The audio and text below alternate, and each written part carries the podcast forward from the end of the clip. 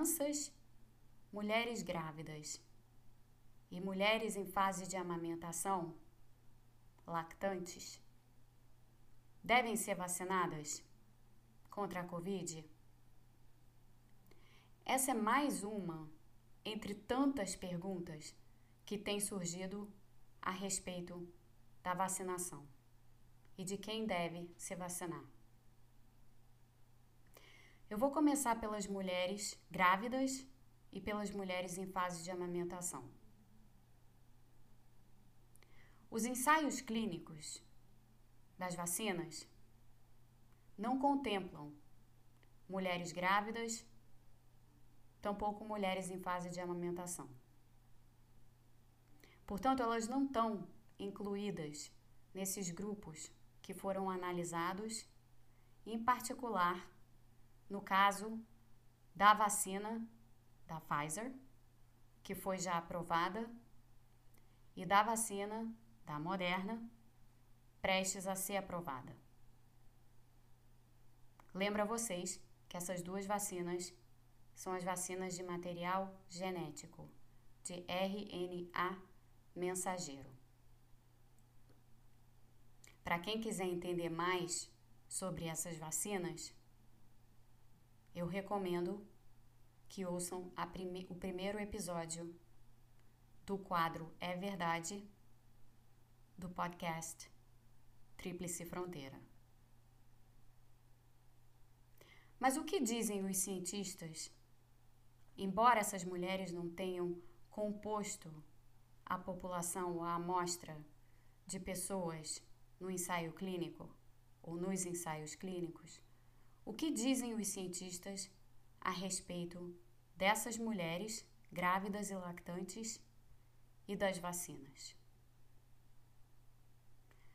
Há um consenso se formando, lembrando que tudo isso ainda é muito novo, portanto, não há consensos estabelecidos, os consensos estão sendo formados à medida que vai se conhecendo um pouco mais sobre as vacinas e sobre a maneira como elas atuam. Mas há um consenso se formando de que mulheres grávidas e mulheres em fase de amamentação deveriam sim receber a vacina. Porque o benefício de receber a vacina é superior ao risco de não receber a vacina ou ao risco qualquer associado à vacina. Os riscos associados à vacina são aqueles que caracterizam a segurança da vacina. E nos ensaios clínicos conduzidos até agora, sobretudo nessas duas vacinas, a da Pfizer e a da Moderna, a segurança já está bem estabelecida. O que não significa que à frente, com o uso populacional dessas vacinas, não significa que não possam aparecer efeitos adversos.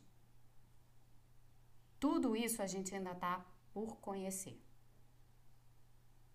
No entanto, a gente já sabe que essas vacinas oferecem um grau de proteção elevado contra a doença, dentro de uma margem de segurança muito boa.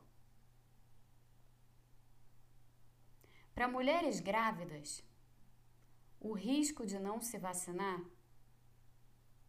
é o de contaminar o bebê.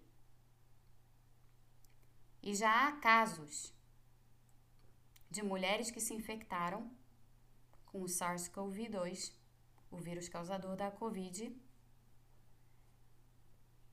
e que acabaram infectando os seus bebês. Que lembrando, nascem sem qualquer proteção imune inata os bebês recebem a imunidade das suas mães. O que um bebê recém-nascido tem de imunidade é o que se chama de imunidade passiva. Não é uma imunidade construída, ela será construída ao longo do desenvolvimento dessa criança. Mas ao nascer, toda a proteção que esse bebê tem vem da mãe. No momento, o protocolo para vacinação de grávidas e lactantes é que elas tenham a escolha de se vacinar ou não se vacinar. Então, no momento, a recomendação é: sim, se essas mulheres quiserem se vacinar, elas devem ser vacinadas. Então, essa é a primeira resposta, relativa às mulheres grávidas e as que estão em fase de amamentação, e a pergunta se essas mulheres devem ou não se vacinar. Repito, o consenso que está em formação é que sim, o benefício da vacinação nessas mulheres supera qualquer risco. E as crianças? Nos ensaios clínicos, como é de costume na realidade, as crianças não foram incluídas. No entanto, na vacina da Pfizer e na vacina da Moderna, no momento, estão sendo conduzidos ensaios clínicos para adolescentes na faixa dos 12 aos 18 anos. Lembrando que os ensaios originais consideraram pessoas acima dos 18 anos. Em breve, nós vamos ter os, resu os resultados para essa faixa etária, dos 12 aos 18. E se as conclusões forem positivas, como a gente espera que sejam, diante do que já vimos a respeito dos ensaios clínicos dessas vacinas, que adolescentes, na verdade, não são mais crianças exatamente, adolescentes na, do, na faixa dos 12 aos 18 anos poderão receber a vacina, porque os critérios também de segurança estarão estabelecidos para essa faixa etária. Mas e as crianças com menos de 12 anos? A gente sabe já que as crianças podem sim se infectar com o SARS-CoV-2, o vírus causador da Covid. A gente também sabe que algumas crianças adoecem. No entanto, o que a gente também sabe é que a vastíssima maioria dessas crianças mais jovens, das faixas etárias inferiores, ou não desenvolvem a doença, portanto, têm apenas casos assintomáticos, ou têm doença muito leve, indistinguível de qualquer resfriado infantil.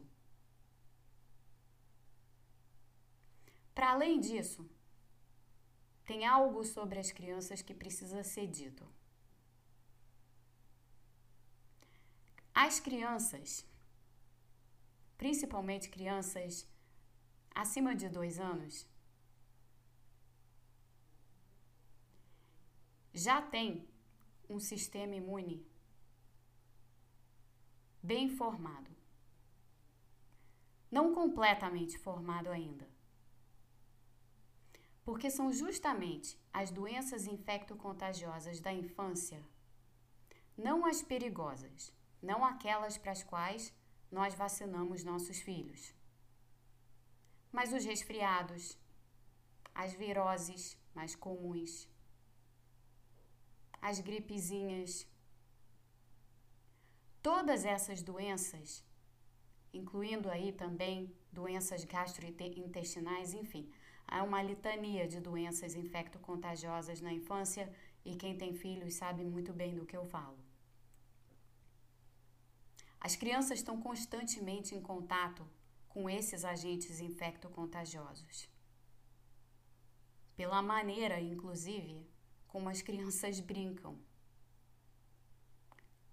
As crianças trocam saliva umas com as outras, porque põem coisa na boca. As crianças comem terra ou põem terra na boca. As crianças põem brinquedo dos outros na boca ou até outros objetos. E todos esses são canais de contágio de doenças infecto-contagiosas.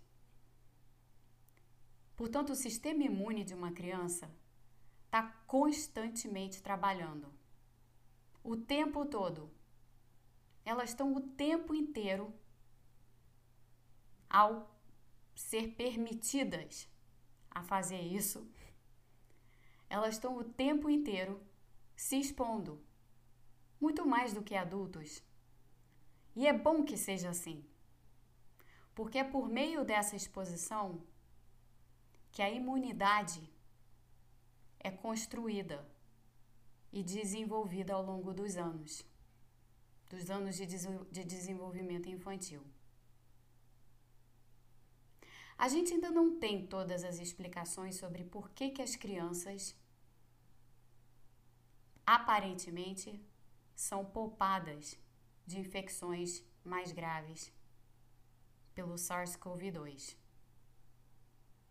Mas uma hipótese, e uma hipótese bem razoável, é que como as crianças estão com seus sistemas imunes sempre em alerta, nunca descansando, nunca em estágio de não monitoramento, esse sistema imune hiperalerta das crianças é capaz de detectar e de reagir ao SARS-CoV-2 ou ao SARS-CoV-2 com muito mais rapidez, agilidade e sim também eficiência do que o sistema imune de crianças mais velhas ou mesmo de adultos. Se essa hipótese se confirmar, e há vários estudos que de certa maneira já a confirmam, ao estabelecer como funciona a imunidade cruzada que as crianças têm por estarem expostas a outros coronavírus, não o SARS-CoV-2, o SARS-CoV-2. E como essa imunidade cruzada acaba por conferir algum grau de imunidade contra o vírus causador da Covid, na é na própria existência desses estudos que está a resposta para a pergunta se crianças mais, mais novas, crianças com menos de 12 anos, e principalmente crianças na faixa dos 2 aos 6, ou dos 2 aos 8, ou dos 2 aos 10, devem ser vacinadas. A resposta é em princípio não. Em princípio não. Em princípio não devem. Em princípio, até parece que essas crianças expostas que estão hoje ao vírus causador da Covid terão uma resposta imune bem mais estabelecida e eficiente ao longo da vida a esse vírus do que as pessoas de outras faixas etárias. Ou seja, há uma geração que cresceu e está crescendo na pandemia que vai ter uma reação imune muito mais eficiente a esse coronavírus do que nós. Então, para entender muitas dessas perguntas que surgem e que vão continuar a surgir naturalmente no curso da vacinação, é muito importante que a gente tenha algum conhecimento sobre como funciona a imunologia. Como funciona essa orquestra que nós temos dentro de nós e que, quando encontra agentes infecciosos, seja de que natureza forem vírus, bactérias, fungos como essa orquestra funciona em sintonia. Se a gente não tivesse entendimento, se a gente não compreender o fascínio do nosso sistema imune e de como a evolução nos trouxe até aqui, se nós não tivermos pelo menos um pouquinho de curiosidade para saber o que, que é que dentro de nós faz com que nós sejamos capazes de lidar com doenças, sabe o que acontece? Nós ficamos à mercê de bobagens, da epidemia de besteiras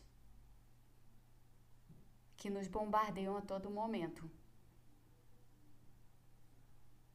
Então, eu peço a vocês. Há muitas perguntas, sim. Algumas a gente pode responder, outras a gente responde com um grau de cautela e outras a gente ainda não tem resposta. Mas antes de se ater a uma afirmação qualquer a respeito das vacinas, parem e pensem nessa máquina magnífica, nessa orquestra, que é a melhor metáfora para isso, que nós temos dentro de nós e que as crianças têm como ninguém.